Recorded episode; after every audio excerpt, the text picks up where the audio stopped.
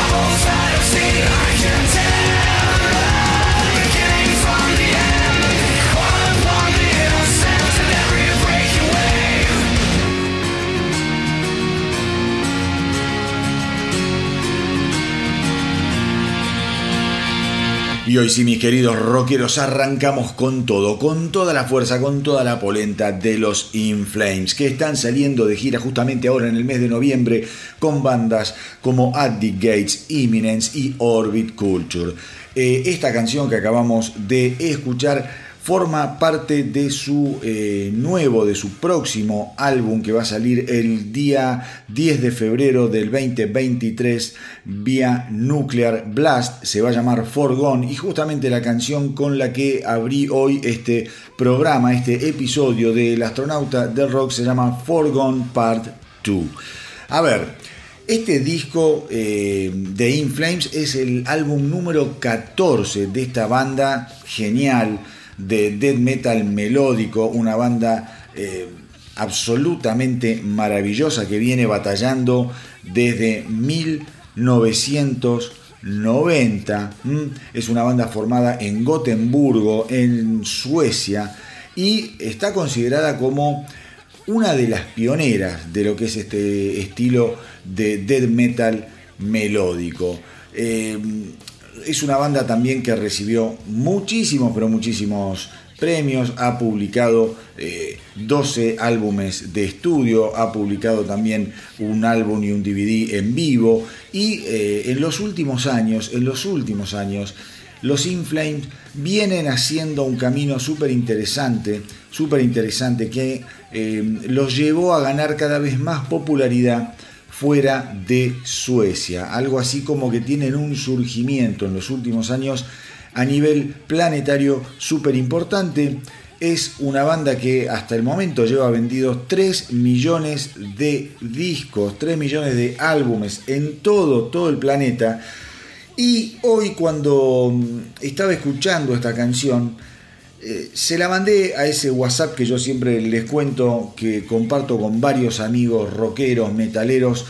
Para colmo, para colmo, ayer estuvimos hasta las 4 y media de la mañana acá en casa. Los recibí con unas riquísimas pizzas que hice eh, y estuvimos hablando y escuchando música eh, fue un delirio total, la pasamos increíblemente bien, así que les mando un beso. Son los amigos que ya varios de ustedes deben conocer a través de los especiales, Marcelito, eh, Charlie, Pablo, El Tano, gente eh, con una sabiduría musical que realmente son un placer. Son un placer. Ayer nos juntamos acá en casa, nos sentamos a la mesa, morfamos como locos, chupamos muchísimo y después nos quedamos escuchando música hasta, como les decía recién, las cuatro y media de la mañana. Eh, y una de las cosas que hablamos, una de las cosas que hablamos y que tiene que ver con esto de Inflames que yo les estaba contando cuando hoy les mando el estreno a, ese grupo de WhatsApp, eh, tiene que ver con este creo yo, este camino que todo lo que es el, rock extremo, el, rock más gutural, el heavy más gutural, eh, tiene que empezar a caminar. Digo, es, un, es una senda de reinvención. Yo creo que está todo bien con lo gutural, pero llega un momento que satura. Al menos a mí llega un momento que me satura y cuando escucho canciones como Forgone Part 2, la que acabamos de escuchar de los Inflame, digo, bueno, al menos hay, hay esperanzas porque eh, cada vez más se escuchan a bandas, a bandas que antes eran muy orientadas a lo gutural o solo gutural, que cada vez más empiezan a jugar con otros, eh, ¿cómo les podría decir? Con otros equilibrios, con otras eh, paletas de colores. Uno de los que a mí más me asombra es Randy Blight de los Lamb of God, un tipo que en los últimos dos álbumes puntualmente empieza a mostrar otros, otros matices en sus voces. Bueno, bandas como Arch Enemy, que van a estar viniendo acá a la Argentina, ahora les voy a contar un poquito de eso, eh, también comienzan a, tratar de buscarle la vuelta por otro lado. Eh, digo, porque si no, yo creo que el, género se va a convertir en una especie de, de, ¿cómo les podría decir? De nicho o de música, ¿no? Para un nicho muy, pero muy, eh, muy chico. Y a mí me interesan estas bandas. Porque creo que son fenomenales a nivel musical. Y si a eso, si a eso le logran sumar eh, algo más melódico en cuanto a lo que es el tratamiento de las voces, realmente yo creo que puede venir una etapa de un heavy metal extremo muchísimo, muchísimo más nutrida, más interesante y además más masiva. Y yo creo que la masividad es algo a lo que no hay que tenerle miedo, mis queridos rockeros. Cuando una banda explota y esa banda es buena, le está haciendo un favor a lo que es la prolongación de la esperanza de vida del rock en general. Cuando yo digo, ¿no? Cuando un pibe, un pibe que le interesa la música y capaz está eh, hoy en día orientado a escuchar, qué sé yo, trap, rap o alguno de esos pibitos que no sé ni lo que hacen, pero si es gente que tiene sensibilidad musical, cuando a esos pibes les llega, les llega una banda de rock, yo les aseguro que hacen el switch de un momento a otro y no digo que van a dejar de escuchar totalmente lo que venían escuchando, pero seguramente, seguramente se van a transformar en fanáticos del rock, del metal de por vida, porque eso nos pasó a todos, a todos y cada uno de nosotros. Yo me acuerdo que cuando era muy chico no escuchaba rock, pero ni a palos. Eh, digo, en mi casa se escuchaba otra cosa, mi hermana escuchaba cualquier, cualquier tipo de música, qué sé yo, Julio Iglesias, te quiero decir, Ava, cualquier cosa.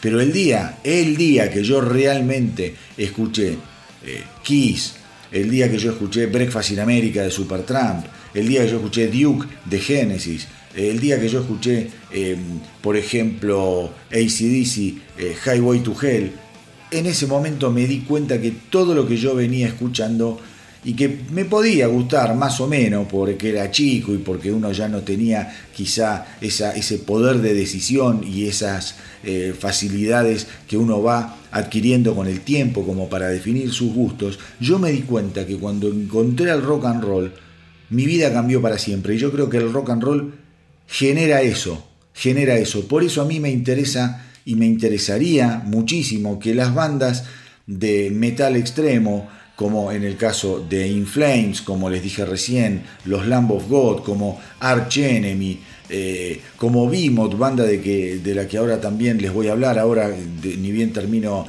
de, hablar sobre In Flames, digo que em, empiecen a entender, empiecen a entender que le pueden hacer un aporte gigantesco, gigantesco a lo que es eh, el metal extremo. Eh, inyectándole otro tipo, otro tipo de melodías a nivel vocal. Y eso lo pueden hacer sin perder identidad en absoluto, sin perder eh, lo, lo, ¿cómo les podría decir? Eso que los llevó a ser tan originales y tan eh, eh, magníficos en cuanto a lo que fue quizá profundizar sobre la vertiente del metal extremo y bueno, y quizá cambiar un poco nutrirlo de, otras, eh, de otros eh, eh, sabores, yo creo que le va a venir muy pero muy bien. Creo que Inflames, al menos, al menos en esta canción, obviamente te vas a encontrar con algún, algún pasaje un tanto gutural, pero creo, creo que acá los tipos empiezan también a moldear otra cosa. Y ya hay varias bandas, y yo creo que está bien que lo vayan haciendo paulatinamente también es algo inteligente. Gran tema, Forgone Part 2, creo que es una excelente canción y creo que el álbum Forgone, que se los recuerdo, se los dije hace un ratito, sale el 10 de febrero, va a ser un discazo. Les dije que les iba a hablar de Behemoth. Pues bien, mis queridos rockeros, aquellos que no lo saben, Behemoth eh, comenzó el 11 de noviembre en Belo Horizonte, el, em, ¿cómo se llama? Su gira sudamericana junto a los Arch Enemy.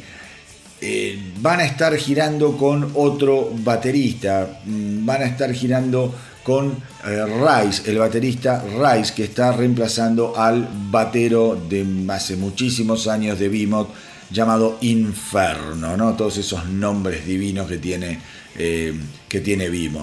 Eh, entonces van a venir con justamente con John Rice a esta gira en la que vimos va a estar compartiendo cartel con los Arch Enemy. Les cuento que acá en Argentina van a estar tocando en el Teatro de Flores, creo que el 21 de noviembre, si no me equivoco, si no búsquenlo por ahí, yo tengo ya la entrada, voy a estar eh, en el Teatro de Flores. Como estuve cuando vino Ginger, que me partió la cabeza, voy a estar para ver a los Arch Enemy y a los Vimos.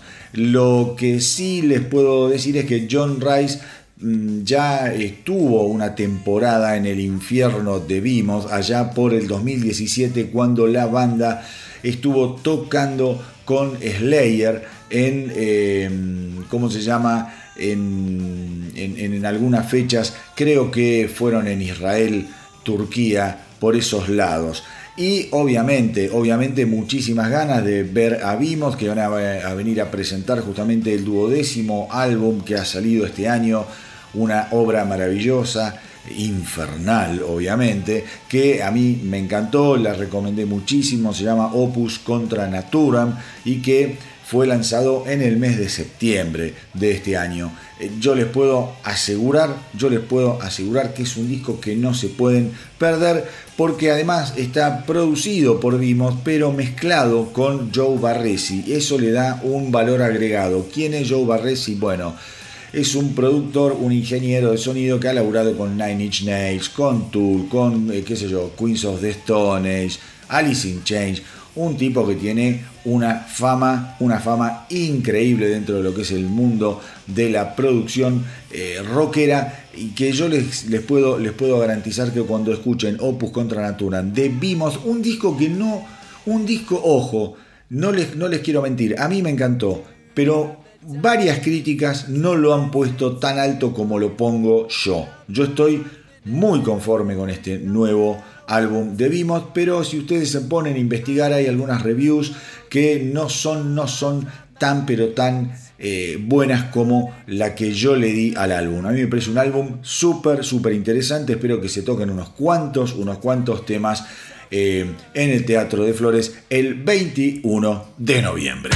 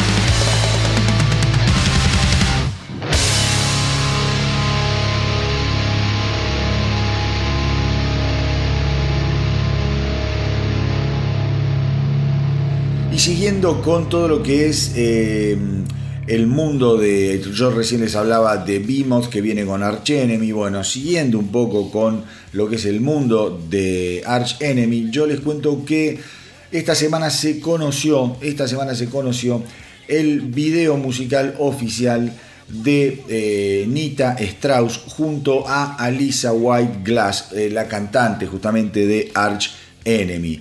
La canción es terriblemente, terriblemente buena, se llama The Wolf You Feed y estas dos mujeres, estas dos rockeras realmente la rompen. Pensemos, pensemos que Nita Strauss eh, hoy en día es la guitarrista de Demi Lovato, porque ya no está tocando más con Alice Cooper en un eh, giro a su carrera que realmente sorprendió sorprendió a todo el mundo del metal. Strauss comienza diciendo cuando eh, presentó este, cómo es esta colaboración con Alisa Whiteglass que si mm, uno se pone a investigar en algunas entrevistas del pasado que le hicieron a ella, no se van a sorprender de cuántas, cuántas veces ella dijo que uno de sus sueños en cuanto a colaborar con alguien era justamente poder hacer algo con Alisa White Glass. La verdad, la verdad es que finalmente lo hicieron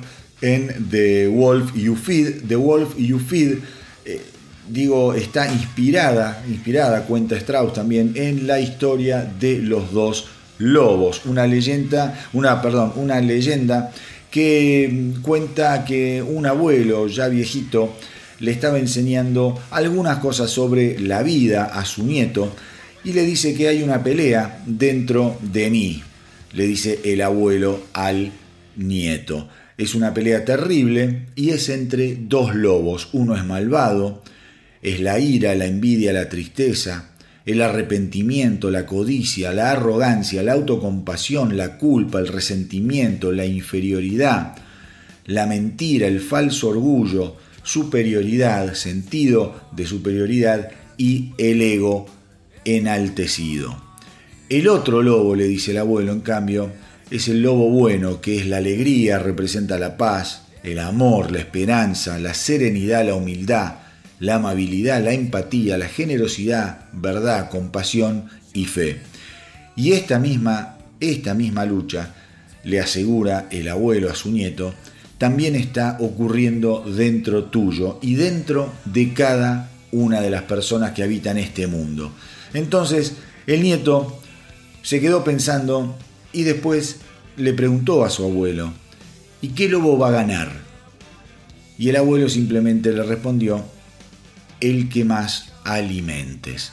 Eh, así que bueno, en eso justamente, en esa leyenda está muy interesante. Yo cuando lo leí me pareció, coincido en todo, coincido en todo. Yo creo que cada uno de nosotros tiene eso adentro. Y es, eh, qué sé yo, no me quiero poner, ¿no? Pero cada uno puede decidir a qué lobo darle comida y a qué lobo dejar que se muera de hambre nos define como personas finalmente eso. Bueno, The Wolf You Feed es la segunda canción de Nita Strauss que lanzó mm, como es este, este año. El primero fue, uh, el primero fue tremendo. Yo también lo pasé acá en el Astronauta del Rock, un tema que compartía con David Drayman eh, de los Disturbed Dead Inside, un tema increíble, increíble y que se, en, como es, eh, posicionó en el número uno de lo que es el ranking de Active Rock. Recordemos que Nita Strauss también hizo su debut con Demi Lovato el 14 de julio de este año, eh, tocando la canción Substance de justamente de de, ¿cómo es Demi Lovato en el programa de Jimmy Kimmel. Todo un acontecimiento en su momento. Pensemos, como yo les decía, que Strauss venía a tocar, eh, de tocar con Alice Cooper desde el año 2014 cuando reemplazó a Orianti y se une justamente eh, Nita Strauss a Alice Cooper eh, por cómo es a instancias a instancias de Kip Winger el legendario el legendario líder de la banda Winger esa banda ochentosa tremenda. Y la primer gira que hizo con Alice Cooper fue una gira gigantesca en donde compartía cartel Alice Cooper con los Motley Crue. Si les parece, ahora voy a tomar un vasito de agua porque tengo la garganta media cascada después de la noche de anoche. Eh, y bueno, los dejo con Nita Strauss eh, y The Wolf, You Feed.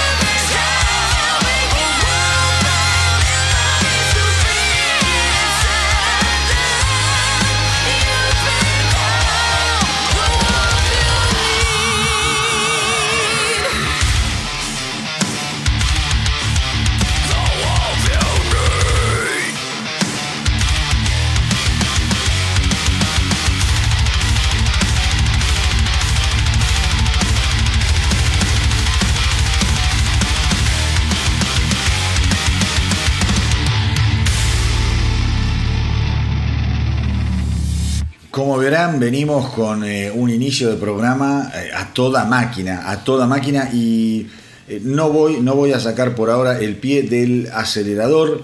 Mis queridos rockeros, notición, notición, notición. Em, justamente hablando de metal extremo, Obituary, Obituary, esa banda de la Florida, del estado de la Florida, está por lanzar el 13 de enero del 2023 el nuevo álbum de estudio llamado Dying of Everything, la muerte de todo. Muy, pero muy optimista. Digo, el primer simple, el primer simple que editaron ahora se llama The Wrong Time y lo vamos a escuchar, obviamente. Pero lo interesante es que los tipos eh, se los nota muy, pero muy entusiasmados, muy emocionados con este nuevo álbum y dicen que el sencillo, este, simple de Wrong Time, eh, fue elegido porque es una verdadera representación del estilo, del sonido y de la sensación que ellos buscan en el estudio, ¿no? Que dicen, nosotros entramos al estudio con una energía realmente atómica y queremos, queremos que las canciones reflejen eso. Y creen que The Wrong Thing, final, The Wrong Time, perdón, finalmente ha captado esa energía. Dying of Everything, em, ¿cómo les podría decir? Eh, destruye todo lo que era eh, la tradición sonora, por decirlo así, de lo que em, de lo que eran discos de obituary, ¿no? Como, eh, qué sé yo, Slowly We Rode o Cause of Dead, y mantiene, mantiene mucho el sonido asesino, cuenta la banda, de todo lo que vienen perfeccionando desde el 2017, desde el 2007, perdón, con Executioners Run. La verdad, la verdad, el tema que vamos a escuchar ahora es una cosa maravillosa, maravillosa. Préstenle muchísima, muchísima atención eh, a The Wrong Time porque creo que les va a partir la cabeza. A mí me llama mucho la atención que una banda que está peleando desde los años 80, desde la década del 80, esté haciendo eh, sus grandes, grandes trabajos en todo lo que es la década o estas dos últimas décadas, ¿no? desde el, inicio de los 2000, Obituary viene sacando unos álbumes tremendos, tremendos. Y la verdad que cuando yo escucho esta clase de, bandas y estas clases de evolución de bandas que ya tienen muchos años, me quedo sorprendido. Pero hay algo, hay algo que el vocalista eh, John Tardy dijo que eh, a mí también me, interesó y con lo que coincido en todo, porque creo que por ahí pasa la vida. Dice que ellos suenan y logran sonar hoy tan bien porque él cree que todo se reduce a la pasión. Y Tardy dice que él piensa y dice esto todo el tiempo y que siente que eh, si algo no es divertido y no lo apasiona, directamente no lo hace y él siente que se está divirtiendo más que nunca. Y está buenísimo, yo creo que es una filosofía de vida, hoy parece, parezco, ¿cómo se llama? Claudio María Domínguez, me pongo a hablar de, de la vida, ¿no? Pero son esas cosas que me pasan a veces.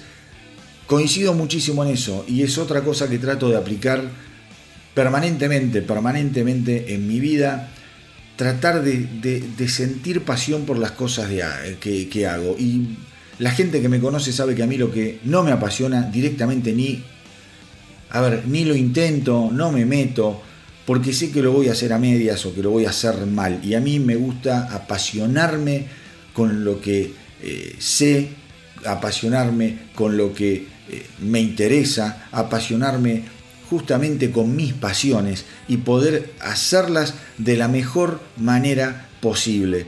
Eh, y creo que por ahí tiene que pasar la cosa. Yo sé que estamos pasando, por ejemplo, hoy día acá en Argentina un momento recontra, recontra difícil. Estamos todos saturados, todos para abajo. Hay una tristeza generalizada espantosa, una crisis que parece que no, eh, digamos, no, no tiene fin. Créanme, créanme, apasionense, búsquense eh, dentro de ustedes esas cosas que los apasionan y saquen fuerzas de ahí para poder transcurrir eh, y, transitar el desierto que todavía nos falta caminar. Porque cuando uno encuentra su verdadera pasión o sus verdaderas pasiones, la vida, la vida se transforma en algo mucho más llevadero, mucho más hermoso, mucho más divertido. Y por ahí pasa la cosa. No podemos ser víctimas, no podemos ser víctimas de todo lo que es la tristeza, de lo que es el desatino de la gente que nos está gobernando. Tenemos que buscar, buscar la manera de hacerle frente a todo este tiempo que va a ser muy y que está siendo muy, pero muy difícil. Traten, traten de apasionarse con las cosas, de buscarse, como les digo yo, dentro de ustedes lo que tiene que ver con la pasión y eso va a ser el motor, va a ser la energía, va a ser el combustible que los va a mantener en pie. Créanme, créanme que es así. Por eso quería leer esto de John Tardy. Él dice, se los repito, creo que todo se reduce a la pasión. Lo digo todo el tiempo. Si algo no es divertido, no lo haré. Y nos estamos divirtiendo más que nunca.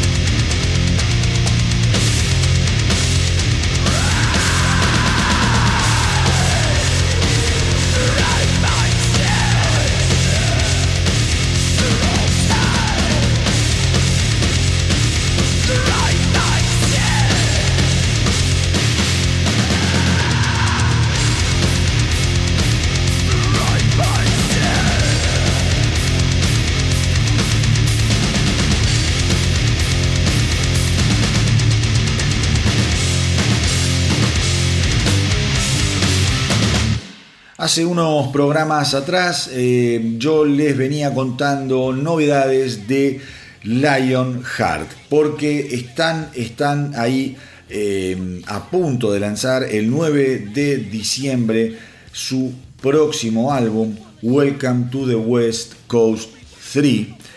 Y esta semana tuvimos novedades porque han lanzado un nuevo simple llamado Hell on Earth.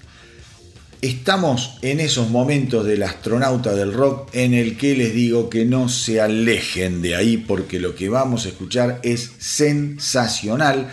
Welcome to the West Coast 3 eh, es un álbum que va a traer 11 canciones por lo que dicen en las gacetillas de prensa de la banda, los riffs van a ser aplastantes, los ritmos van a incitar a la violencia y obviamente, obviamente detrás de esta maravilla, yo también ya se los dije hace unos programitas atrás, está el líder de Hatebreed, Jamie Jasta, un tipo de otro planeta, es un, productor increíble, compositor maravilloso y por eso les digo, traten de no, de no eh, alejarse de, de acá del astronauta del rock y de escuchar lo que viene. Jamie Jasta fue el encargado de producir el, álbum y fue mezclado, fue mezclado y masterizado por Will Putney.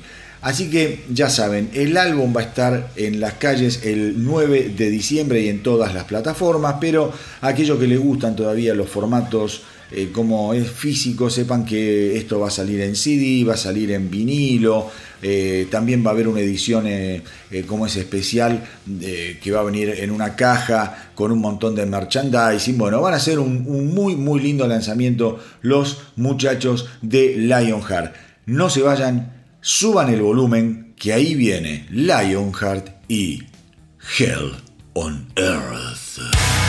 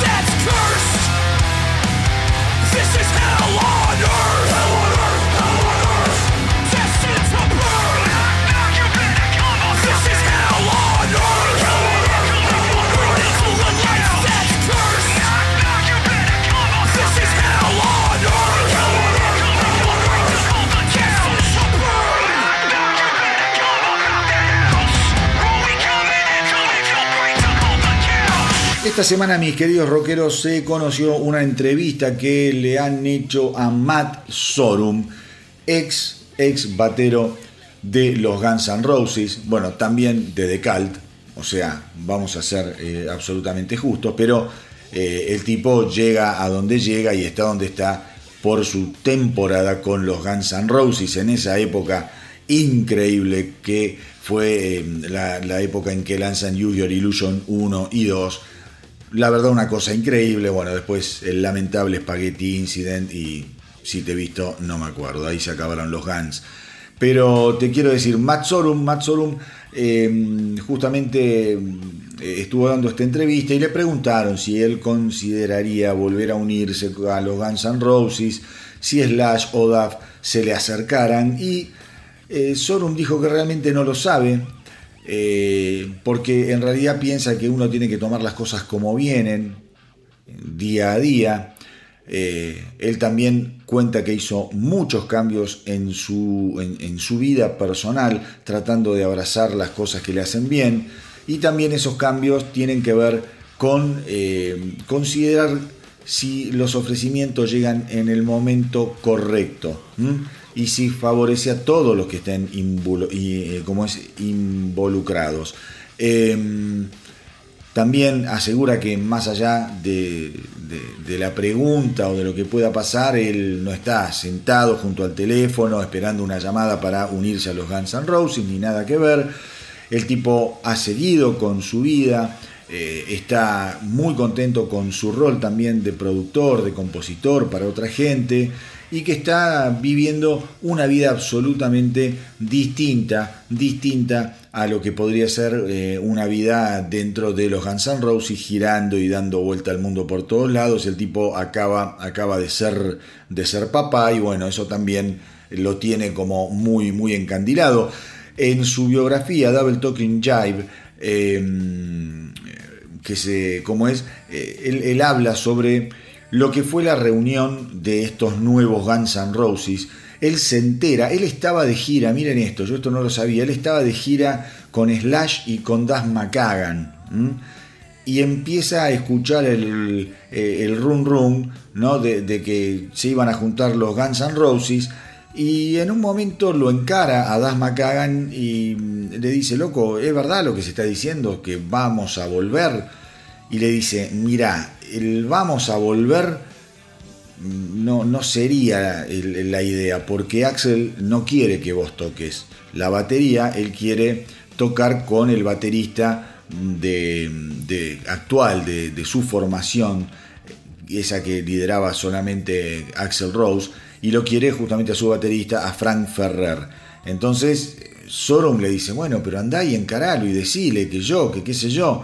Y Das McCagan le dice, mira, no, ya está, es una cosa consumada, yo ya firmé contrato, ya acepté las eh, condiciones que puso Axel, así que te quedaste afuera.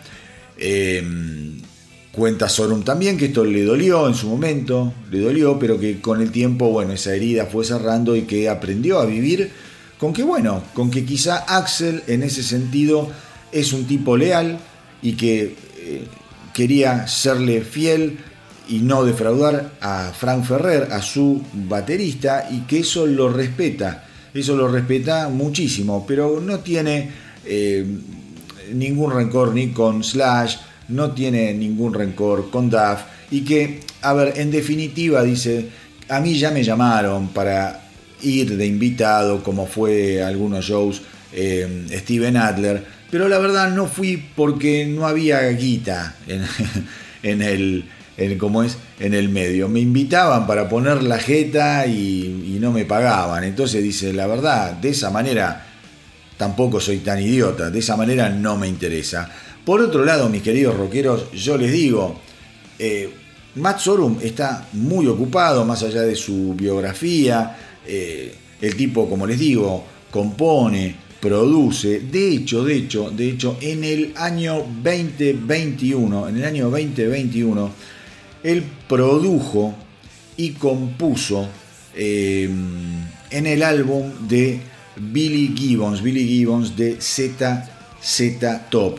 si ustedes se ponen a ver, en ese álbum él produce todos los temas y compone, es uno de los compositores en todas las canciones, con lo cual es una persona que está bastante, bastante ocupada y seguramente, seguramente, como dice él, no, no vive al lado del teléfono esperando que lo llamen. Ahora, en vez de escuchar los Guns N' Roses, le voy a dar manija a ese maravilloso álbum donde toca, compone y produce Matt Sorum, ese increíble álbum que me canso de recomendarlo de Billy Gibbons del 2021.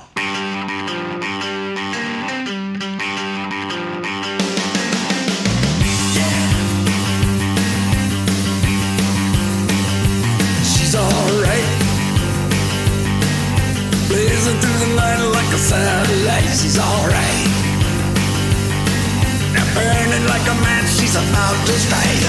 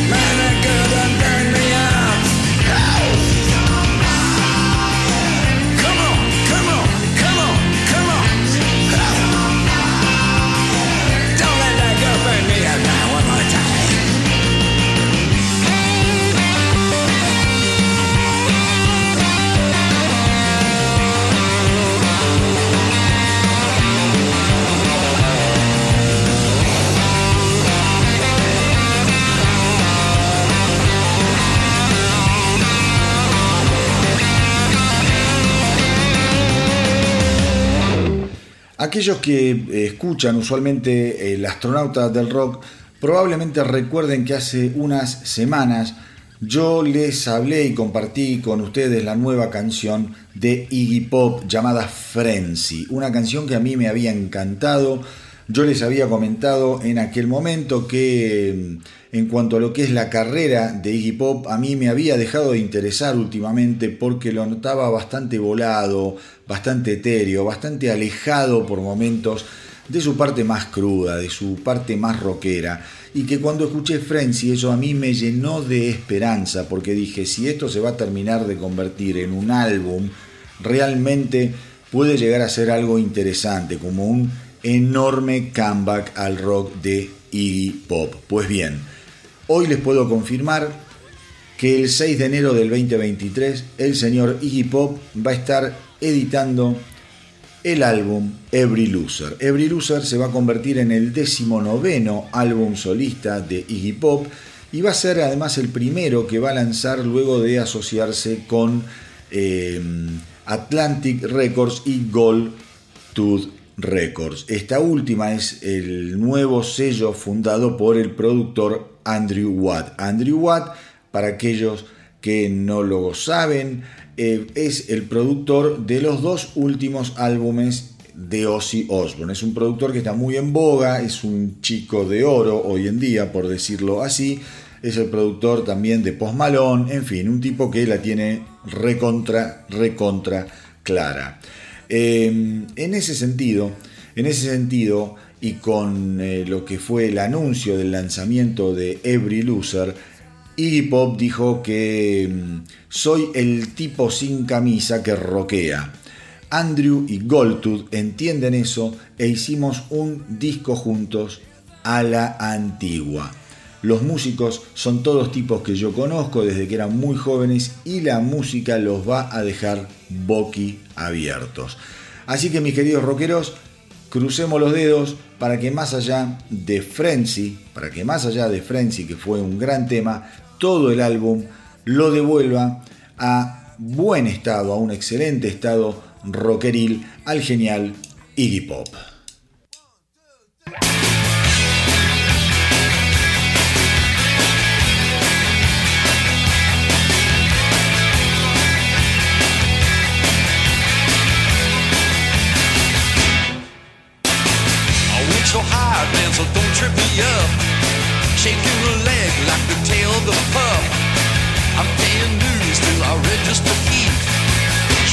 Don't end up on the street. Homeboy, homeboy, everybody needs a home. Homeboy, homeboy, everybody needs a home. So many people rise and fall. Who's looking after you at all? Nobody knows anybody at all. Strangers in paradise down at the mall. Boy, home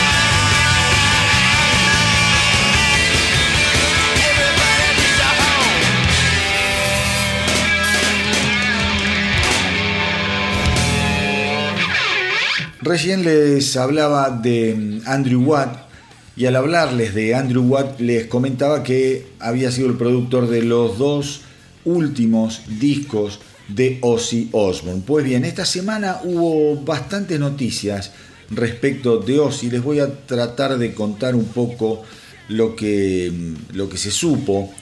Eh, dio una entrevista en la que le preguntaban si su reciente colaboración con eh, Tony Yomi en su álbum Patient Number 9 eh, hacía prever o digamos hacía vislumbrar un futuro un futuro en cuanto a Black Sabbath.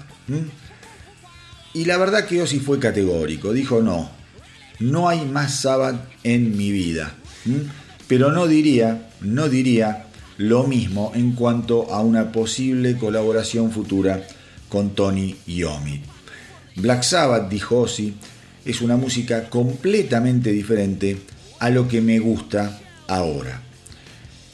Esto es discutible, esto es discutible, yo creo que en Patient Number 9 hay mucho guiño, hay mucho guiño al, a ese heavy oscuro de, Black Sabbath, pero bueno, Ozzy considera que está para otras cosas y me parece bien, porque es un tipo que ha manejado su carrera con muchísima inteligencia.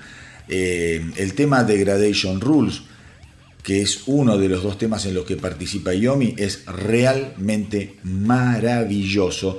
Y Ozzy, respecto de este tema, considera que hubiese sido un gran, un gran em, aporte, una gran canción a lo que fue el álbum 13 de Black Sabbath, ese álbum de despedida, digamos, eh, con el que Ozzy nunca, nunca quedó demasiado conforme. dice que es un álbum que no lo enamora para nada.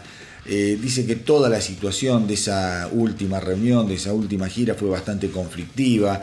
No estaba Bill Ward y eso también lo molestaba. Pero bueno, ahí hay que escuchar ambas campanas, ¿no? Porque en su momento, en su momento Bill Ward también salió a decir barbaridades de, en especial de Sharon Osbourne, como que la mina eh, lo había ninguneado al momento de cerrar el contrato, de cerrar la guita, que no se sintió respetado. Pero bueno, son esas cosas que pasan en las bandas. Pero bueno, me interesaba, me interesaba contarles que para Ozzy Osbourne, eh, Black Sabbath está muerto y enterrado. Una declaración importante. Por otro lado, por otro lado, esta semana también, y sobre esto, sobre esto, si lo quieren saber más en detalle, sobre esto que les voy a contar ahora, pueden visitar el canal de YouTube del, astronauta del rock porque hice un video sobre lo que les voy a contar ahora, muy por arriba se lo voy a contar para que eh, si les interesa el, tema vayan al, canal de YouTube y lo busquen.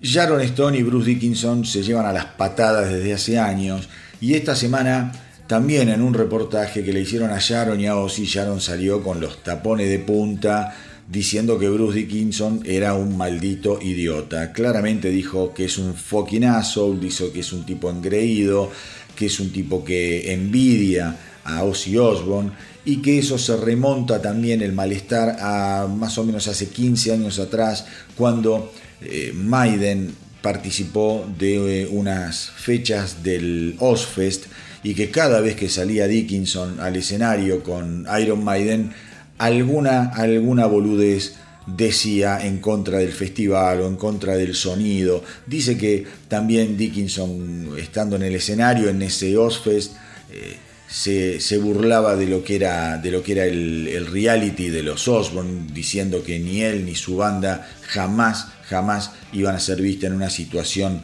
como eh, en un reality show. Bueno, nada.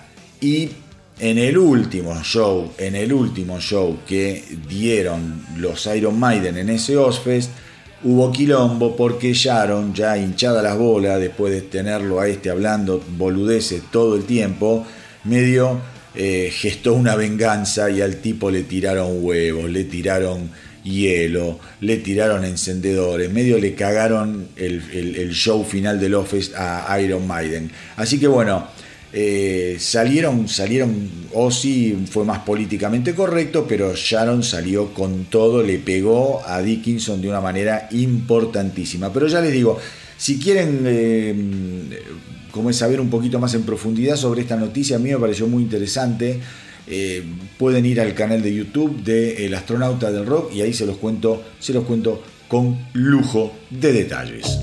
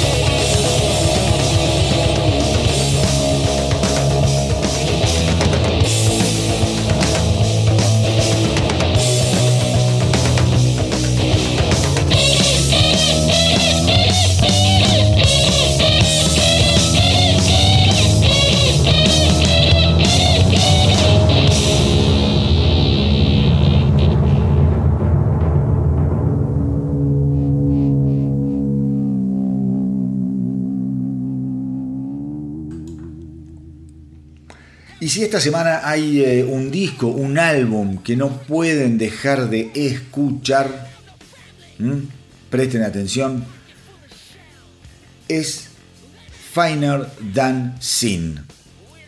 Es el álbum que editó Enough Sinaf, esa banda eh, que lo rompió, lo rompió todo en lo que fue más exactamente la década del 80, cuando sacaron, eh, ¿cómo se llamaba el disco? El, bueno, el debut, Enough Sinaf, ese disco la rompió toda. Bueno, acaban de sacar este, este, este álbum Finer Dancing, que yo les aseguro es una obra maestra de rock and roll. A mí, por ejemplo, me hizo recordar muchísimo, muchísimo a los mejores discos, quizá aquellos de las décadas del, del 70 y principios de los 80, de Chip Trick. Cuando, eh, si conocen Chip Trick, si conocen Chip Trick, les aseguro que cuando eh, se pongan a escuchar eh, este Finer Dancing, se van a quedar estasiados. La verdad que es increíble, increíble. Una cosa maravillosa, un sonido rockero, divino. Obviamente, esta es otra de las bandas que ha rescatado de, de ¿cómo es? Del ostracismo el sello magnífico, ese sello italiano gigantesco que acoge a todas esas bandas que uno piensa que ya no tocan más, o esas bandas que hicieron capote allá en la década del 80 o principio del, como es del, de los 90, finales de los 70, estoy hablando de Frontiers Music.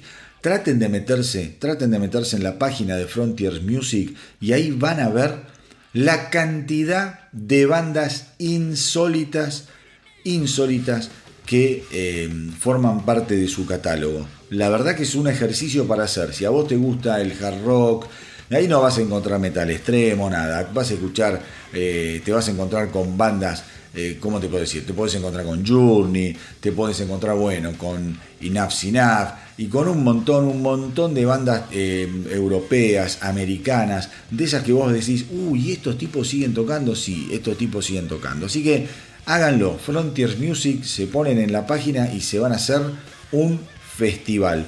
Em, este álbum, insisto, este álbum marca para mí un gran, un gran paso adelante de Inaf Sinaf. Eh, la verdad, sacar un álbum como este y que sea tu álbum número 17 y que suene así, wow. Insisto, insisto en esto de la inspiración tardía de los viejos rockeros. Qué lindo, qué lindo que es. Una banda que piensen, se formó en el año 1984. En el año 1984 y como yo les decía, con el primer álbum la rompieron, la rompieron toda. Eh, los pasaban en la MTV, había dos temas, New Thing y Fly High Michelle.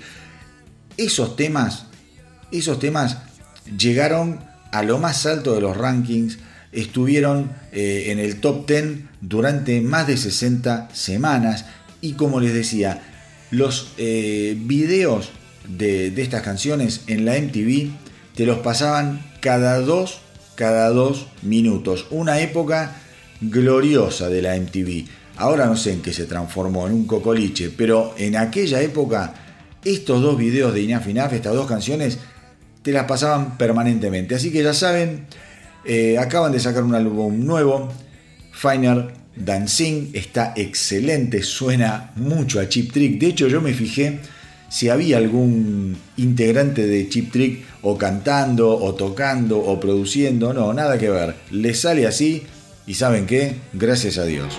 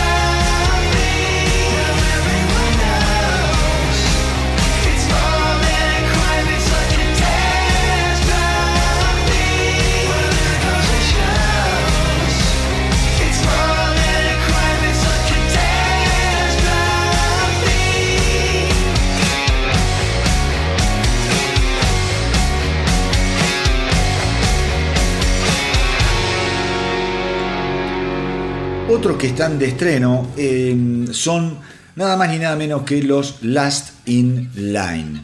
Los Last in Line, después de casi cuatro años, eh, han lanzado, han lanzado un EP llamado A Day in the Life, como la canción de los Beatles, y obviamente hacen una, una versión de la canción de los Beatles. y les digo que me quedé bastante con gusto a poco. No porque esté malo, sino porque lo que está bueno está buenísimo. Y me hubiese gustado que, quizás lo hubiesen condimentado un poquito más o con más canciones, porque les cuento. A ver, vamos a lo primero. Hoy en día, el last, eh, como es Last in Line, está formado por Andrew Freeman, Vivian Campbell, Vinnie Appice y Phil Susan. Eh, Phil Susan, perdón. Eh, la banda suena increíble. Pensemos, estamos hablando de tipos que han vivido, o sea, eh, Vivian Campbell y Vinnie Appice han tocado obviamente con Ronnie James Dio. Y esta semana a raíz de lo que es, el, es este lanzamiento de este EP, A Day in the Life, ellos estuvieron dando unas, unas, declaraciones, unas entrevistas, en donde les preguntaban cómo era el sistema para componer las canciones, qué sé yo. Y los tipos decían, mira, el sistema que usamos nosotros es el que usábamos cuando tocábamos con Ronnie James Dio. Pensá que estos tipos tocaron en Homely Diver, tocaron los tres primeros, en esos tres primeros discos de Dio que eran una cosa sensacional. Un poco para capitalizar eso, un poco para, para capitalizar eso, eh, dicen, bueno, nosotros componemos como en la época de Dio, que básicamente es sentarnos todos, empezar a zapar, traer alguno, una idea, pero no nos gusta que alguien venga con algo terminado, nos gusta a todos meter manos en lo que hacen, en lo que hacen los demás. Yo insisto, me queda, me queda un gusto a poco, porque está realmente bueno, suena bárbaro este álbum. A mí la versión de A Day in the Life es lo que menos me interesó creo que podrían haber hecho una canción ellos, qué sé yo. No, no, no, no, no sé, no, no me copó la, la, versión, pero vayan y escúchenla. Pero, pero, ¿por qué digo me, me, quedé con gusto a poco? Porque después hay un tema increíble que se llama Hurricane Orlag, que es el que vamos a escuchar ahora, que realmente es una obra de arte. Vivian Campbell encendidísimo, pero encendidísimo. Eh, bueno, Vinnie Appice también, o sea, el tipo toca como, como los dioses. Eh, y la verdad, la verdad es que eh, está muy, pero muy bien hecho. El solo de guitarra, prestenle atención al solo de guitarra, a lo que canta Freeman. Digo, es realmente, realmente increíble como canción. Y después, ¿qué pasa? Después el álbum tiene otras dos canciones, pero son dos canciones en vivo, que están buenísimas. Una es eh, Devil in Me y la otra Give Up the Ghost, que suenan de la, de la lora, suenan increíbles. Entonces yo digo, qué lástima, qué lástima que no se jugaron quizá, en vez de poner a Day in the Life, poner una canción más de ellos o dos canciones más, ¿viste? Y hacerte cuatro temas de estudio y si querés meter dos en vivo, seis canciones y ya está. Hubiese sido buenísimo, pero anda a saber.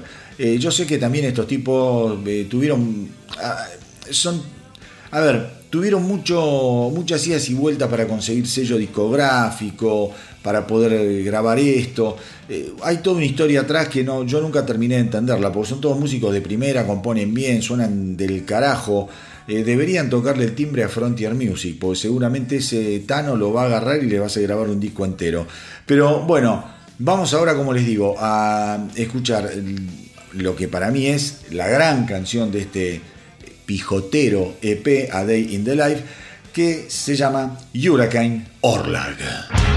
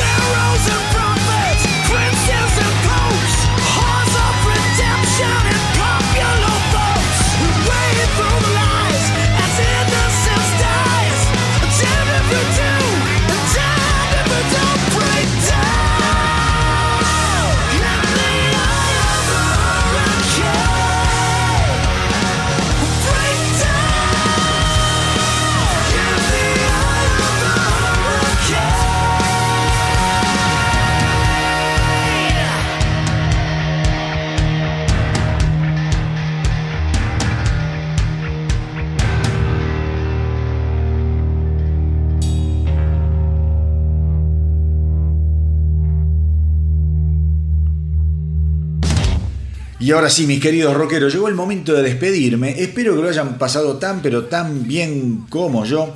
Recuerden hacernos el aguante en el Facebook, en el Instagram. eh, visiten la web. La web está cada día más pero más interesante, repleta de información. www.elastronautadelrock.com. Eh, están apareciendo muchas bandas emergentes que me mandan lanzamientos eh, y materiales que yo voy subiendo también a la web que están súper interesantes. Así que si vos estás escuchando, me haces llegar tu material o el de tu banda a elastronautadelrock.gmail.com y empiecen a darse una vuelta por el canal de YouTube. Eh, estoy subiendo mucho material, estoy tratando de subir al menos dos videos por semana y la verdad que la respuesta está siendo muy pero muy muy linda. Vamos creciendo como todo en la vida, apasionadamente pero poquito a poquito. No importa, esto hay que hacerlo como les decía recién con mucha mucha pasión, con muchas ganas y les aseguro que es así como lo encaro. Eh, y como siempre, antes, antes de despedirme tengo una última, una última noticia para que la despedida no sea tan triste y no nos sintamos tan alejados en esta semana que va a pasar hasta el próximo episodio. Y eh, tiene que ver con Godsmack. Godsmack, ustedes saben que está por lanzar el 24 de febrero del 2023 su nuevo álbum Lighting Up the Sky. Eh, esta semana, esta semana, han editado un nuevo simple llamado You and I. Recuerden que en septiembre, recuerden que en septiembre los Godsmack habían lanzado el primer sencillo de Lighting Up the Sky, una canción tremenda llamada Surrender, muy, muy buena y que se convirtió en el primer lanzamiento en cuatro años de la banda, desde lo que había sido aquel disco del 2018, When Legends Rise.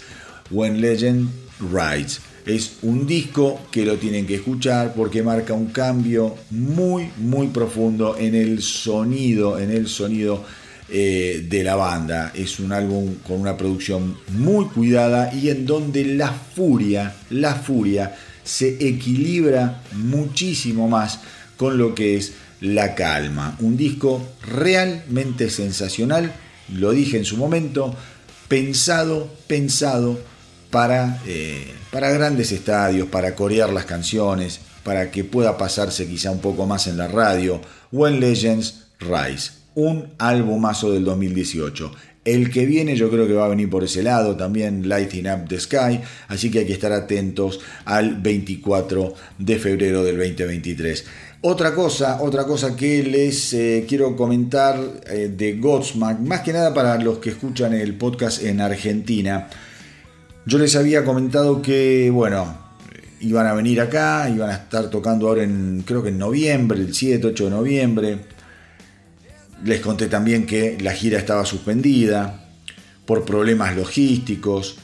Eh, bueno, esta semana, esta semana Godsmack sacó una, mm, como es, un comunicado diciendo que finalmente la gira por Sudamérica la van a hacer, su primer gira por Sudamérica, van a hacerla.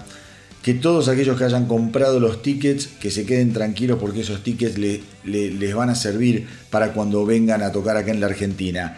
No recuerdo si es en el mes de marzo o en el mes de abril, pero por ahí cantaba eh, Gardel. Por, por, no sé si en abril o marzo, pero los Godmark van a venir acá a la Argentina. Lo tengo confirmado por dos fuentes. Una, la declaración de los Godsmack y otra, la productora que los trae Em, que me lo comentó justamente esta semana por otros temas que estuvimos hablando.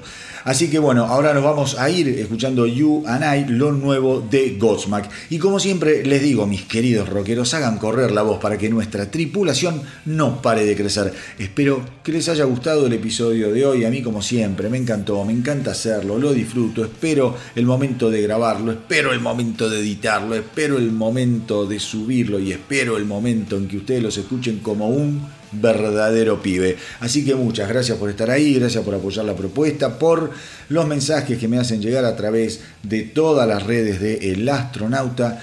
Cuídense mucho, mucho, mucho, eso es lo, lo más importante. Y como siempre les digo, hasta la semanita que viene y que viva el rock.